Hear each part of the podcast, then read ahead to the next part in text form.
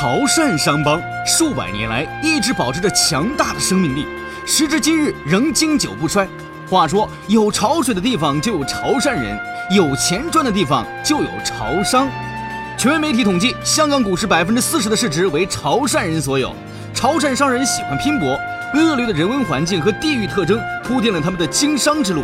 惊涛骇浪的大海锤炼了他们耐苦团结的不怕死的精神。他们野生野蛮有野心。潮汕究竟是一块什么样的土地？风马牛节目组带你走进潮汕。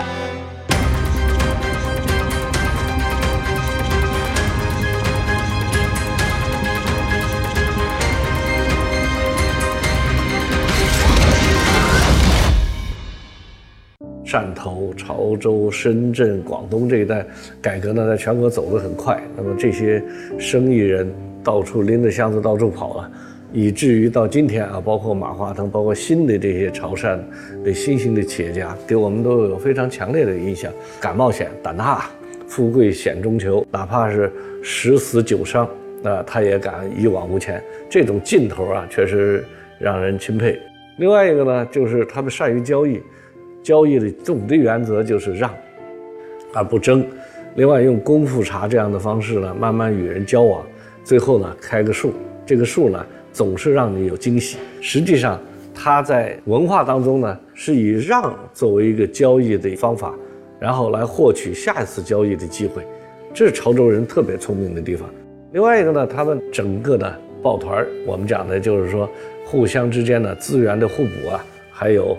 能够能力的互补，另外呢，机会的互补，乃至于形成了一个内部市场以及内部的人才的一个激励机制。那么这种方法呢，实际上导致了潮汕的生意和潮汕的企业家呢，能够在最近几十年里，呃，迅速的崛起，而且成为中国经济发展的一个特别耀眼的一个风景线。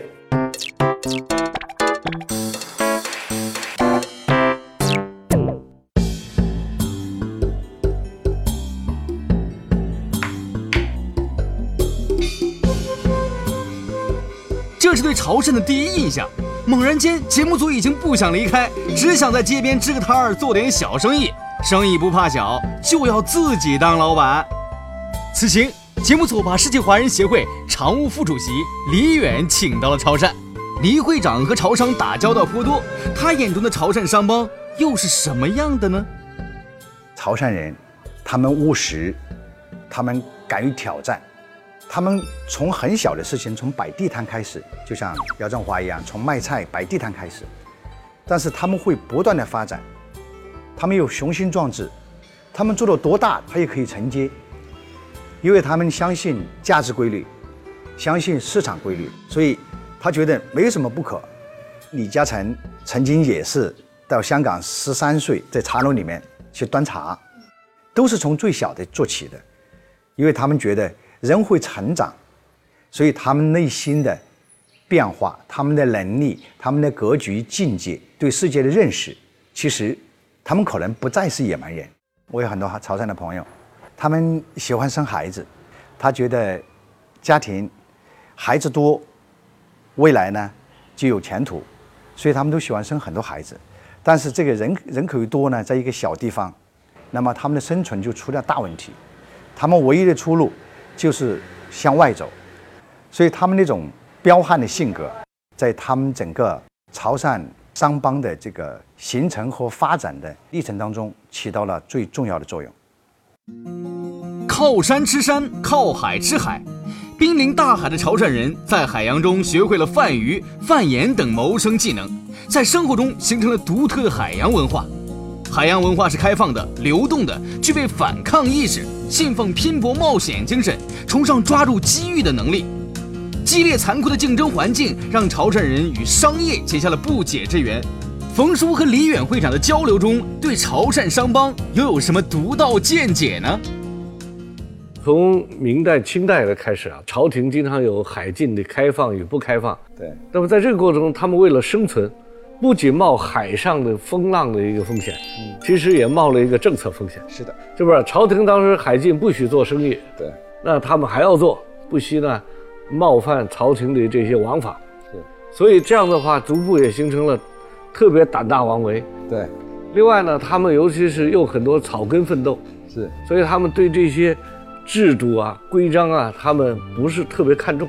嗯这样的话，又形成了经常违规，嗯跟官员也做交易，嗯，跟权力也做交易，对吧？甚至有时候跟走私的地下钱庄，比如也做交易。是的，所以他把交易呢扩大到一切领域，对超出了合规的领域以后啊，对，其实就带来很多风险。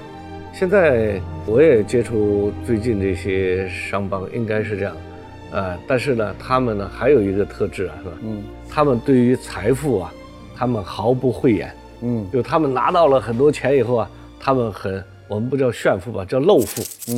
就暴露在外边儿，哎，然后呢，他们会把他们的财富呢拿来消费。我有一个大哥，潮州的，呃，我跟他谈环保的事儿，嗯。谈环保的时候，我当时是阿拉善的主席，对。我去给他们请他们参加阿拉善，结果他说：“伦哥，好，我到开三架飞机过来，把他们都拉过来，开三架飞机。”后来我说：“这开三架飞机就是太浪费，这不环保，这玩意儿，对吧？你这碳排放太多。”我说：“有衣架你们都大家可以了。”但是他说到做到，后来没开三架飞机过来，但是他过来以后呢，他们整个有十几二十家企业都参加了，呃，国内我们民间的环保就阿拉善，这我也很感动，真的还有公益心、公德心。但是他表达这个方式呢，就我们说今天说就很豪迈，那我们不叫土豪，就很豪迈，对吧？潮州跟香港关系特别密切，对，呃，很多电影里啊，经常会有，你比如《古惑仔》，还有《古惑女》，他们好多角色来自于潮州，对。来潮州，其实它主要有很多是叫做新义安的背景，对，而新义安呢是，呃，香港呢在九七回归以前呢最大的一个帮派吧，最多是几十万人，现在也有几万人。这个帮派的活动啊，它相对比较成体系，把它变成生意化。是，我经历过一个事儿，嗯。哎，好好早以前了，是，我就跟他们的一个老大谈个事情，到香港刚住在酒店，然后他们底下就突然有个电话打过来，嗯。说是冯先生啊，是。我说谁谁谁大哥，呃，叫我来接你，我是一个什么样的车，啊。啊，我说好，我就下去，然后就到了大富豪，啊，当时有个夜总会叫大富豪，那大富豪呢，一下开到地下车库，我突然感觉这个管理是非常好的，嗯。一下来四个人，一个门边上站一个，嗯。然后我们就进去，嗯。进去走到那个道上，我就发现，他那个很长那个通道啊，隔几步就有一个人，面对着外边看着，他也不看我，就站着。哎呀，我当时就很震撼，我说这管理的真好，比我们公司管的好，太有规矩了，是吧？哎，后来我就跟这个大哥呢有些交往，嗯。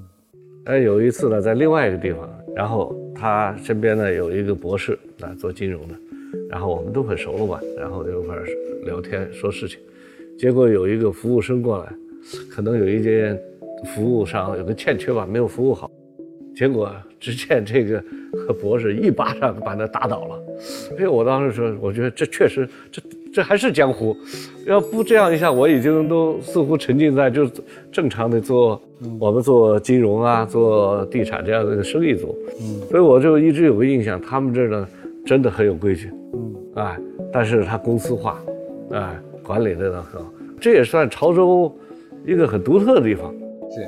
因为可能潮州人散在外地啊是非常多，他需要抱团儿。是那么当然，抱团呢，有一部分呢进入上流社会，有一些人在中流社会，那在社会底层怎么办呢？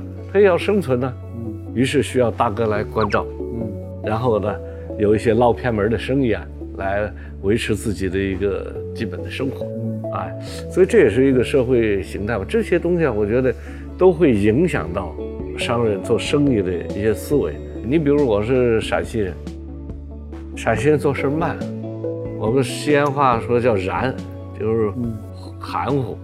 但广东人不是这样，广东人直接，哎，所以广东人做生意呢，直接谈钱，嗯他只相信交易，嗯就说个数，嗯，不管多复杂的事儿，归结为一个说个数。对，是的，但是那个潮潮潮汕人，他们开他先不着急，他就是不先不谈生意，但是最终谈生意的时候几下就说完了，就是一直都在活动当中轻描淡写的就把生意谈完了。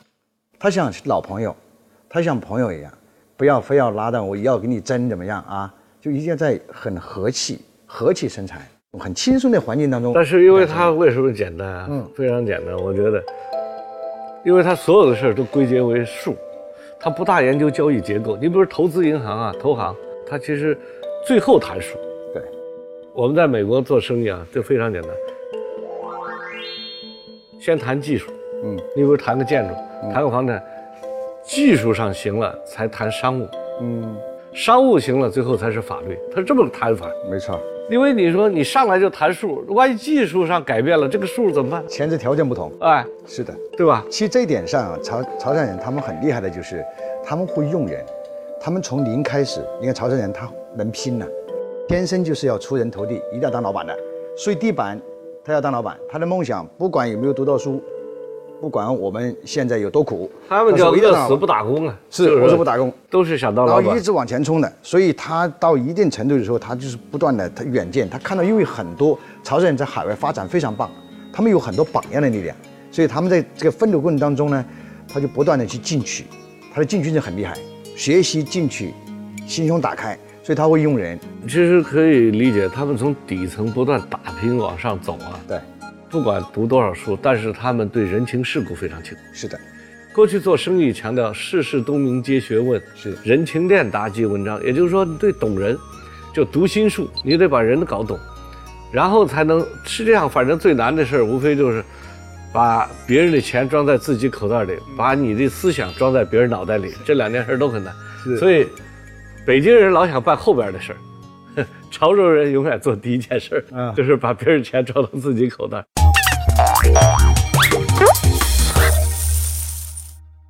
我们原来跟我们合作的一个揭阳的一个老板，嗯，每一次到北京来，嗯，他都在夜总会上班。去夜总会让助手自己开始打电话招呼北京这些朋友都能来玩，来多少算多少，很大方，很大方，很豪气，哎，很爽。对，出手也很重。是，所以当时在北京，所有的朋友都觉得这个老板特别好。所以每次来人还越来越多，嗯，哎，后来我呢就有点迂腐，我就觉得也没啥事儿，我老跑过去喝这么多。后来有一天我就说：“我说哥们儿，我你天天这么造，一晚上连吃喝都一两万块钱呢。我说这玩意儿也没见你做事儿，每天都这样怎么玩呢？”哎，他说：“冯哥，你别着急，嗯，他说我这样，他说我是赚钱的，嗯，赚的还不少。我说你怎么赚钱呢？他说你算哈。”在这儿一晚上就算两万块钱，嗯，一年满打满算三百六十五天。他说其实也不，也就二百多天，嗯。他说你看，五六百万，嗯，五六百万一个五千万的工程，嗯，就 OK 了。对，他说五千万工程那时候工做工程的毛利都在二十五到三十，对，对吧？他舍得小钱，啊，他可以赚大钱，而且他很多人是是做不到的。他们很有意思，比如说。他要给你做个生意，他跟你讲，他每天都那时候都带着密码箱啊，对，里边都放几十万港币，对，谈了以后谈得好就把箱子踢给你了，然后你就把箱子拿走了，这就算定金交易。所以谈交易的时候，你会觉得他很很靠谱，为啥？他马上就把定金给你了。嗯，后来我就问一个潮州老板，嗯，我说你每天都放多少钱呢？他说呢，大概放二十万港币，他说他们按港币算。我说为什么是二十万呢？他说了，做一个生意呢，如果你跟人做个两百万的生意哈，二十万是百分之十，就很多了。嗯，如果说他说两千万的呢，嗯，就算一个小小定金。是两百万呢，百分之十就算预付款。嗯，呃，如果两千万呢，那就是百分之一是个定金，什么都不做。他说这叫朋友茶水钱。鸦片战争以后啊，对，呃，实际上就是贸易，对啊，到五口通商啊，我们讲十三行啊，对，都是代理这个做贸易的，对，因为交易当中有交易对手的分别，交易方式分别，所以潮州人一方面是特别大的一个优势，就是对交易的瞬间的把握，就像刚才说的他的直觉很好。啊，只要踢把箱子踢给你二十万港币，就这种瞬间人心的把握拿捏非常准确。对，呃，另外一个呢，他也知道任何时候出手的分量，嗯，啊，刚刚好，略过一点，嗯，你比如我答应你五万，我给你五万五，你肯定就很高兴，多了一点点，但是我少那么，我给你四万五，你就生气了吧？嗯，但是我给你八万，我又吃亏了，嗯，所以拿捏这个分寸是交易当中特别重要。李嘉诚有个名言嘛，我给十分是是合理的，嗯，呃，但是我也可以争争取要十一分，但是我如果只要八分，就财源滚滚来。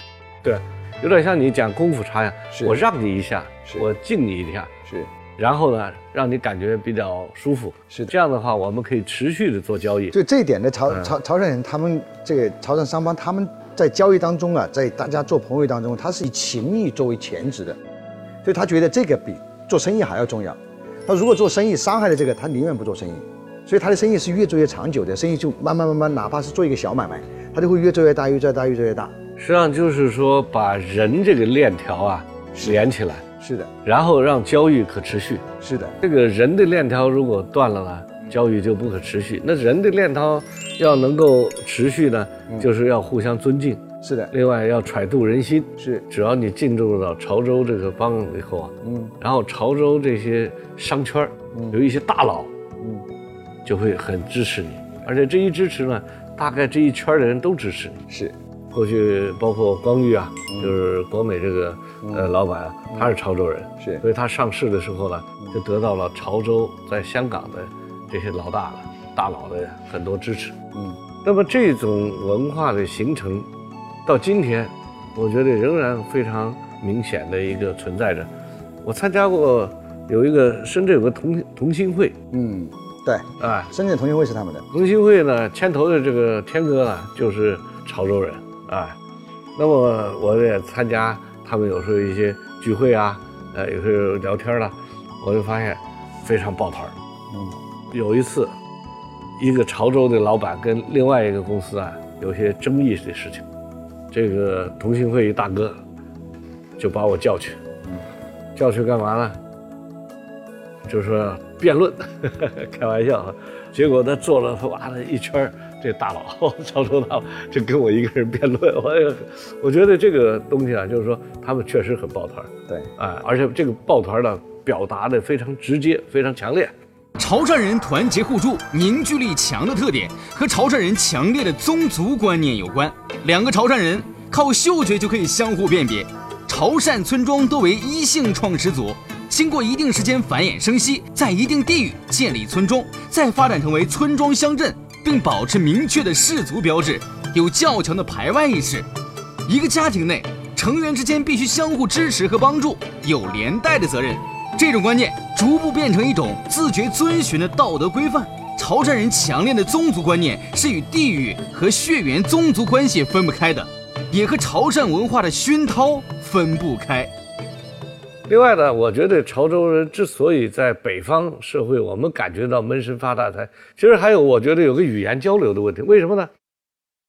他这个语言体系相对比较封闭，嗯，用潮州话聊天的时候，我发现说话速度也很快，嗯，也很幽默，也很好玩，他们也很开心，嗯，但是，一到北京呢，他说话不行，嗯，因为他那个舌头是卷的，嗯，到北京得捋直了说，嗯，所以实际上广东潮州人、温州人，嗯，他们到了北方地区，他们首先要语言的时候，他们都翻译，在脑子里翻译才说，这个过程就慢了，就慢了以后吧，他们就没说话的兴趣了，嗯，比如说我到美国特别不爱说话，为什么？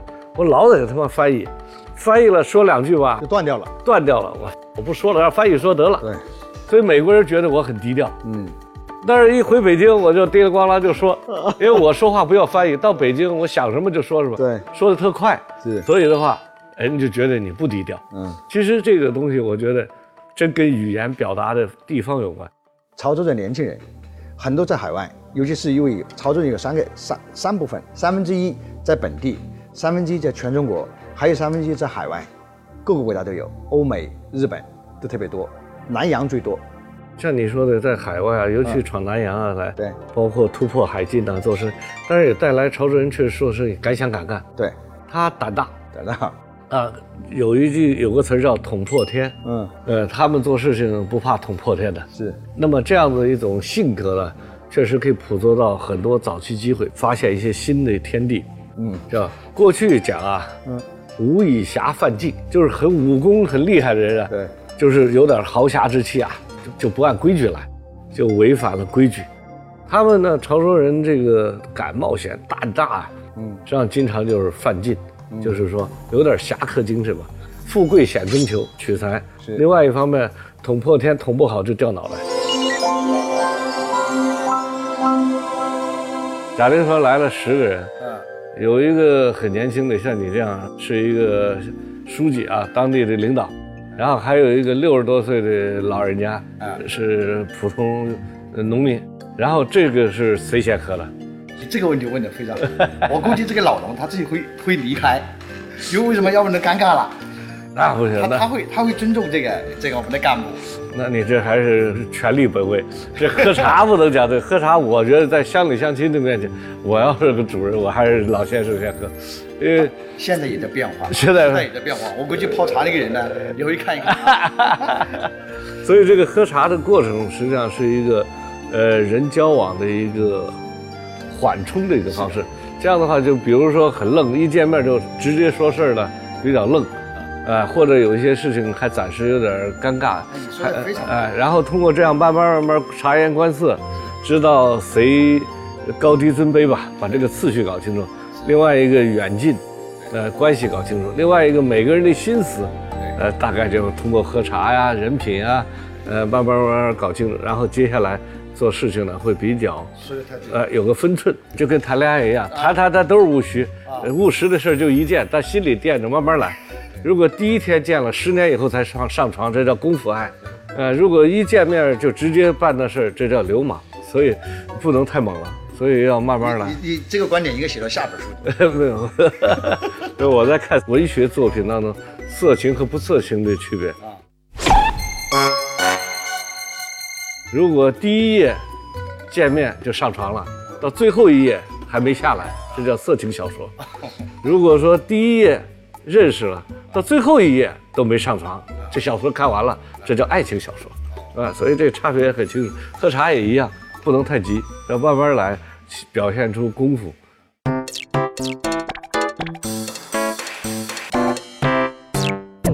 传统的商帮呢，无论是潮州的商帮，还是台湾的，还是我们讲到的莆田的，还有讲到的温州的，所有这些商帮呢，其实都在商业结合的一种生活方式、组织方式、人才吸纳的方式，以及它进取的方式，历史上呢都发生过很大的一个效应，而且也形成了他们的竞争优势。但其实这还不够。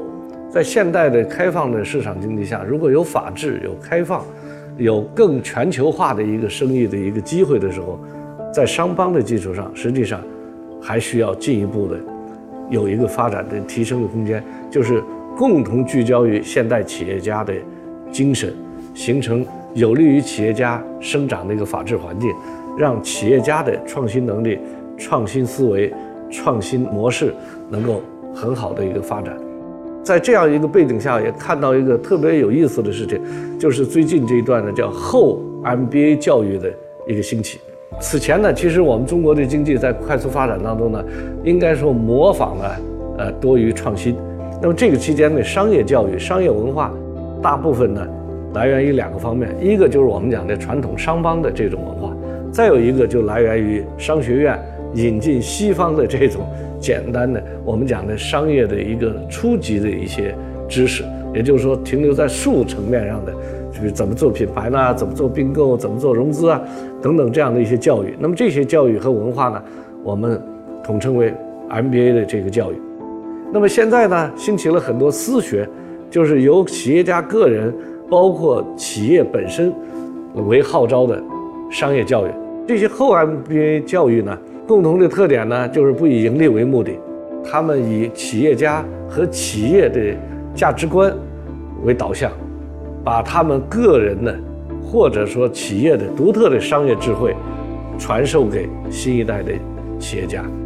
那么这样的话，将会形成中国特色的管理理论、管理学说、管理文化和新的中国具有全球格局的企业家思维。